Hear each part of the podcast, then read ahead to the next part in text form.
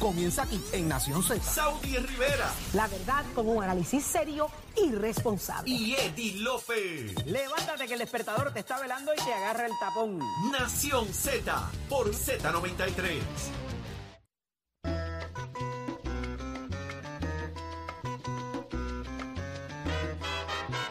Seguimos en Nación Z por Z93 y está lista, ya está con nosotros Melody Fonseca de la colectiva feminista en construcción. Muy buenos días, Melody. Muy buenos días, saludos a todas y todos los radioescuchas. Cuéntanos rapidito este 22 de abril, ¿qué es lo que hay? Pues mira, eh, estamos convocando una asamblea en contra del desplazamiento este sábado 22 de abril a las 3 de la tarde en la Plaza de la Convalecencia en Río Piedras.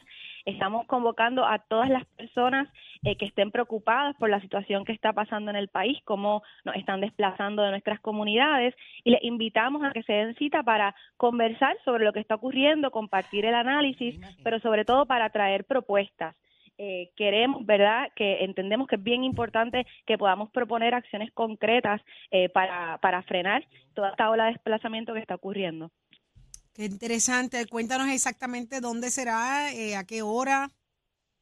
Pues mira, es a las 3 de la tarde en la Plaza de la Convalecencia en Río Piedras eh, y esperamos que sea una convocatoria amplia, está abierta a toda la ciudadanía, vamos a tener también espacio eh, para la niñez, así que van a haber unas actividades específicas para que quienes quieran unirse a la asamblea y necesiten tener a sus niñas eh, al cuidado de alguien, pues eso lo vamos a estar brindando y les pedimos que también busquen más información y más detalles en nuestra página web colectivafeminista.org.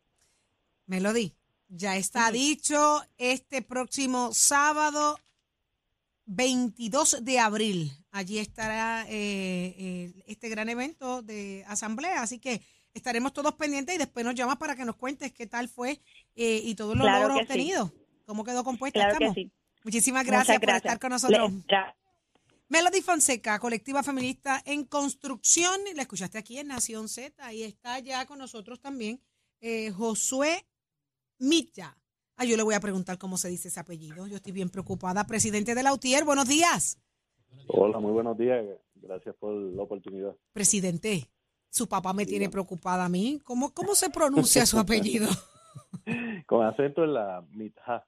Mira para allá. Ni Milla ni Midja, es Milla. Mitja. Mitja. Eh, Más curiosa aún, ¿de dónde es el apellido? Es libanés. Ah, ya sabía yo. Yo soy saudí, pero soy de Pero- Jayuya, pero- Puerto Rico. Pero yo soy de aquí, yo soy del patio, soy puertorriqueño. Pero de imagínese esta jíbara Saudí, Arabia Saudí, me puso mi país, mi país, Arabia Saudí. Mira para allá, una jíbara de Jayuya. de mamá, Ah, ahora, enti- ahora Sí, de entiendo, mucho ahora ojo. entiendo tantas cosas. Ahora entienden, no, no, no, no hace falta que las digan. Estoy ante el No, no, no, presidente de la UTIER y ustedes buscando el descrédito No, personal. no, jamás, jamás, Miren, jamás, jamás, jamás, Vamos a hablar jamás. con Josué Mitja, Mitja, Mitja, presidente de la Mitja, UTIER. eso es así. Cuéntenos, ¿qué está pasando, presidente? ¿Qué está pasando con la UTIER? Bueno, ¿y chavo para pensiones ni chavo ¿Hay para o no hay pensiones? chavo? Bueno, eh, es importante retocar ese tema porque ya en abril a finales eh, sería el último cheque que cobrarían eh, En mayo primero se acaban. En mayo primero ya no habría dinero. Eh, el gobernador y estuvo comentando que la Junta había autorizado 65 millones para alrededor de dos meses poderle, esos dos meses tener eh, dinero para el pago. Eh, pero realmente eso no resuelve la situación del sistema de retiro. Eh, hemos tenido, eh, se le ha presentado a la Junta de Control Fiscal una propuesta que le da solvencia al sistema de retiro, tanto para los pensionados como para los activos.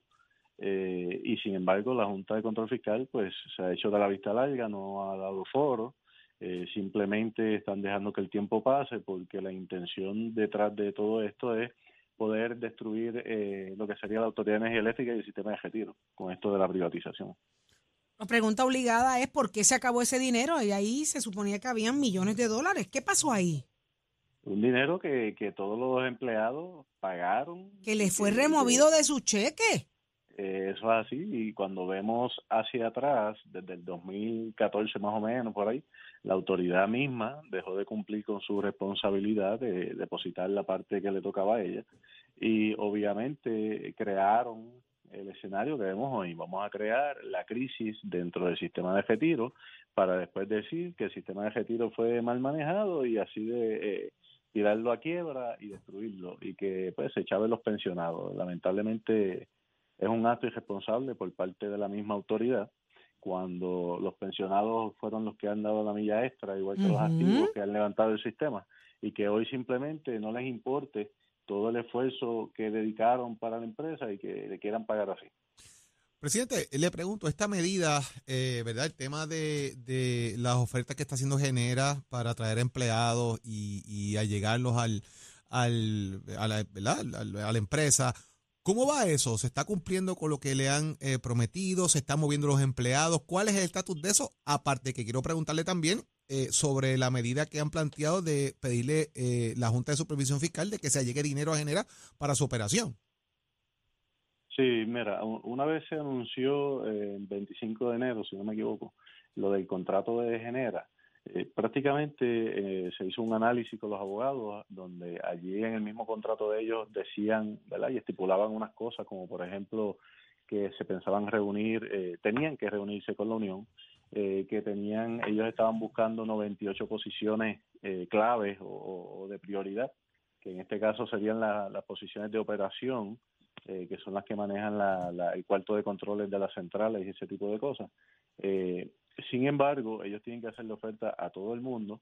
En ese proceso de ofertas eh, ha sido bien desorganizado. Eh, ellos han subcontratado una compañía que es la que iba a entrevistar a la gente eh, y la compañía lo que hizo fue inicialmente unas encuestas entre la gente, entre los empleados, eh, y luego de dos encuestas que le hicieron, fue una sola persona a hablar con la gente y hacer las ofertas a través de email. Eh, esas ofertas han sido bien fuera de, lo común porque eh, prácticamente lo que, cuando resumimos todo, lo que hace es que realmente está bajándole el, el sueldo y los beneficios que tiene un empleado. Presidente, est- eh, ha dado mucho seguimiento a este caso, por razones particulares que no me he escondido para decir. Tengo dos pensionados en casa de la Autoridad de Energía Eléctrica y a esos efectos están sumamente preocupados por el futuro de las pensiones. No obstante, se han oído todos los argumentos como que el fondo no ha cumplido con la ley ERISA, número uno, y número dos, que aun cuando se le eh, desembolsara todo lo que se le deba, como quiera, el fondo va a colapsar. ¿Eso es correcto? ¿Cuál es su reacción a esos dos planteamientos? Pero lo que te puedo decir relacionado a eso es que la Junta de Síndicos responsablemente hizo un análisis y hicieron una propuesta que está encima de la mesa de la Junta de Control Fiscal hace tiempo y que ellos no han querido darle foro y que esa propuesta le, les resuelve la solvencia del sistema de retiro tanto para los pensionados como para los activos como indiqué ¿De qué cantidad estamos hablando? Bueno, ese detalle de cantidad no no lo sé si te puedo decir que la deuda sobrepasa los 900 millones. Ok. Pero la propuesta, la propuesta por el término de confidencialidad que tienen estos procesos, pues no la han dicho. Sí sé que está allí, sí sé que resuelve la situación y es importante que la Junta de Control Fiscal deje de estar haciéndose de la vista larga y atienda al asunto. Si mañana Pero- le dan los 200 millones a los pensionados, al fondo de pensiones, ¿no colapsa? No colapsa. Ok. Esa es la realidad. Interesante. No colapsa. ¿Le sorprendió la reacción de la Cámara de Representantes y la advertencia que está haciendo el gobernador cuando le dice al Senado, cuidado, pendiente, eso no se ahí, puede hacer? Que para los Cuando le llegue el proyecto de que los chavos para genera son para la pensión según la Cámara de Representantes. Sí, vi la resolución 485 que salió, el Ujú. cual ¿verdad? le dan 545 millones a Genera, digo a la autoridad, en un préstamo. Ujú. Importante decirlo que es un préstamo. Y que de esos 545 millones van a sacar 272 millones para el sistema de retiro. Ujú. Pero nosotros sabemos que el gobernador nunca ha estado de acuerdo con que se ayude el sistema de retiro y se ayuden las pensiones. ¿Ustedes, están, realidad. ustedes entienden porque- que esa es la postura del gobernador. Sí, bueno, no es que lo entendamos, es que así ha sido, porque todo lo que se ha hecho eh, para tratar de buscar alternativas al sistema de retiro, él siempre se ha opuesto y siempre ha dicho que no, aunque públicamente él dice que los pensionados no se van a tocar. Pero lo que vemos en el hecho, en la realidad, es que él hace todo lo contrario. Entonces, tenemos unas propuestas allí que salieron ahora por parte de la Cámara y ahora él dice que no, que la Junta, que tienen que hablar con la Junta, que, esta, que o sea, nosotros sabemos que detrás del gobernador tal vez están los grandes intereses eh, para llevar a cabo esas políticas neoliberales, contar de poder eh, coger las riquezas de nuestro país para un pequeño grupo de personas, ¿verdad? Que son eh, se, se encargan de eso y sin embargo eh, tenemos a un grupo de pensionados que sobrepasan los 12 mil 12 personas eh, y, activos eh, y vamos a dejarlos sin pensión. Yo creo que eso eh, sería muy irresponsable por parte del gobernador lo que está pasando hoy día cuando las alternativas están. Y esa es la realidad. Hay alternativas en la mesa y el gobernador simplemente se opone a todas ellas. El que el gobernador le haya dicho a través del director de AFAF y secretario de Estado que se mantengan tranquilos que eso va a ser una, una carga del, del Fondo General y que las pensiones están seguras. ¿Eso a ustedes no les complace?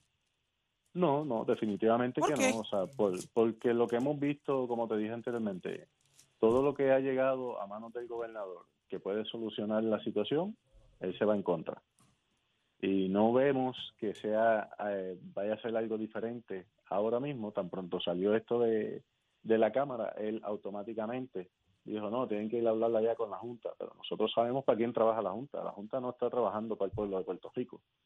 Y ustedes no confían para- finalmente en que esa, esa, eso va a estar seguro a través del Fondo General.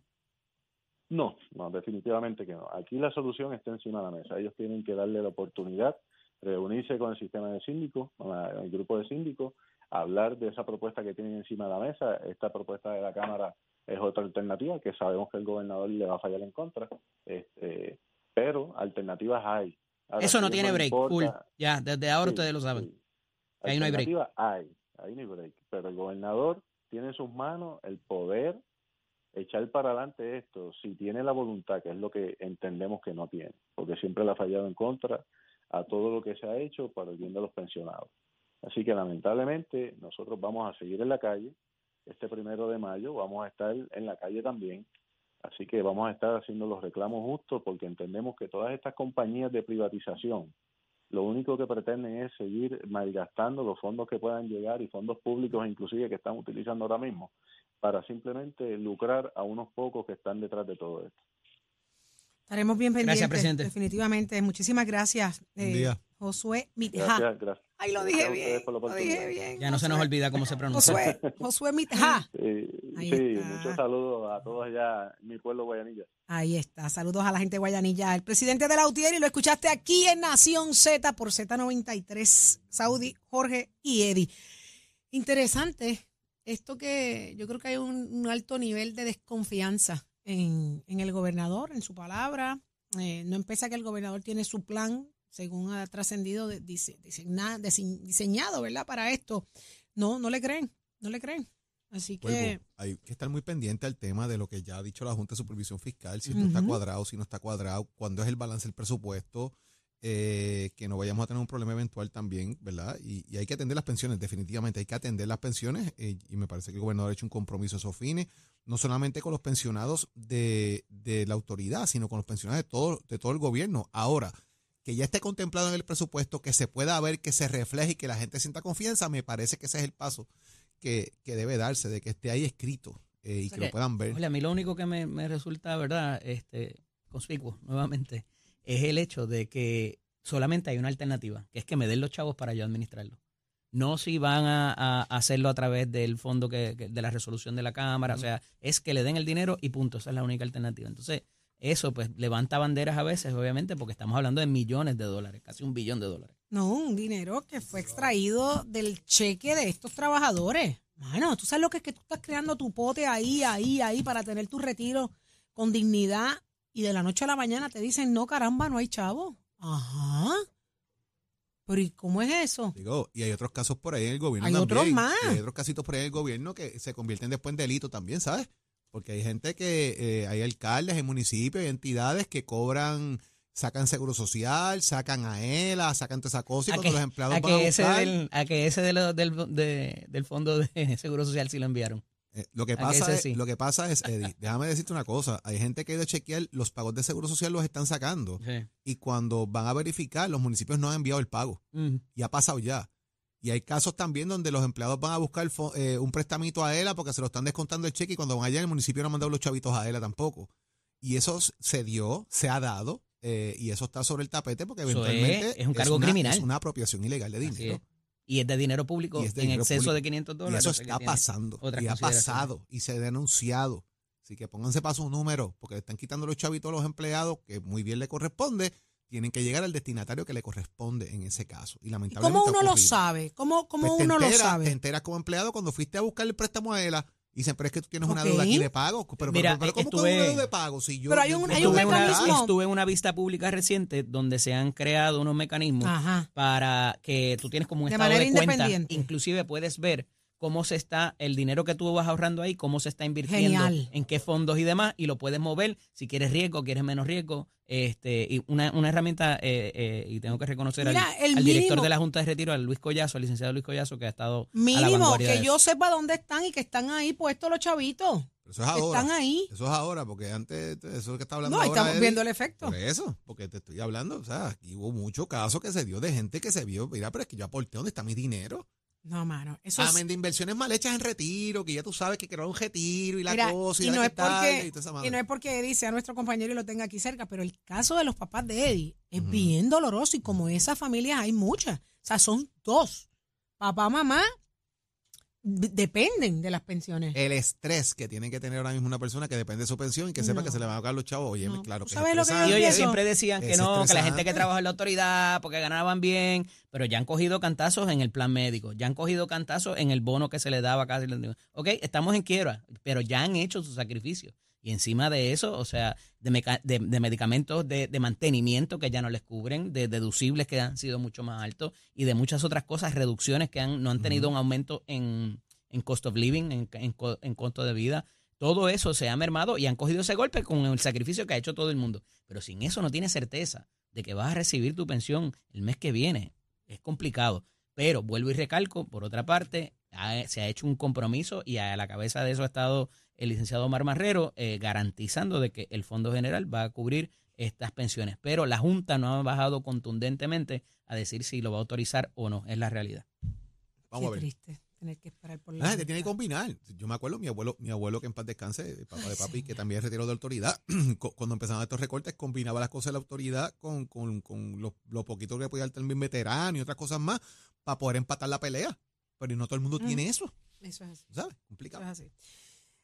Eh, ¿Qué está pasando en el tránsito y el tiempo? Pacheco, cuéntanos. Escoge ASC, los expertos en seguro compulsorio.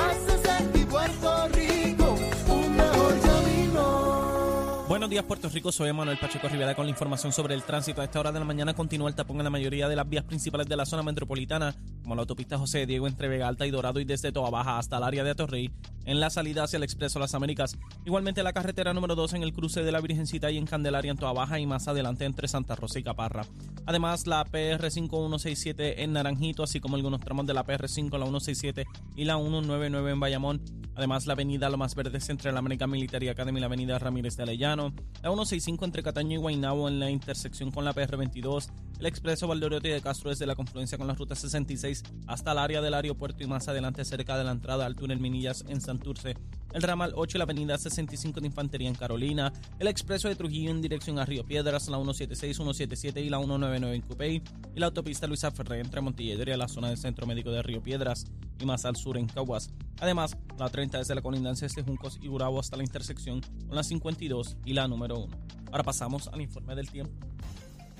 El Servicio Nacional de Meteorología pronostica para esta mañana la continuación de algunos aguaceros que estarán afectando mayormente el este de Puerto Rico.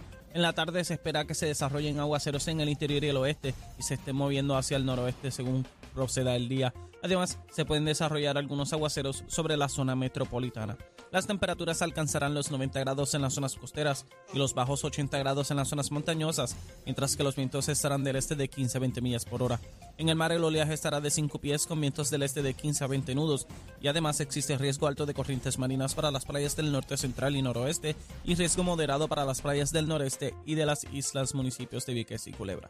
Hasta aquí el tiempo les informó Emanuel Pacheco Rivera. Yo les espero en mi próxima intervención en Nación Z Nacional con el licenciado Leo Díaz, que usted sintoniza por la emisora nacional de la salsa Z93.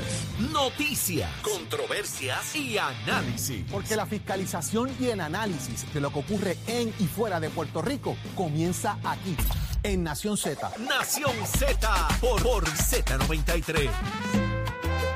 Y ya está listo Y está... ¿Dónde está? Pónmelo ahí. Mira para allá, Rocky Balboa, ¿qué es? ¿Qué en una mano, tiene un machete en una mano y en la otra tiene el, el candungo con querosén. Dámelo ahí, te lo van a partir. De quemar el cañaveral. llegó- Llegó encendido Escucha con para Quiqueya este. con Quiqueya. Ah, seguro. Se presentan en mayo ahora, se presentan. Quiqueya. Para. Seguro. ¿A quién se la vas a partir?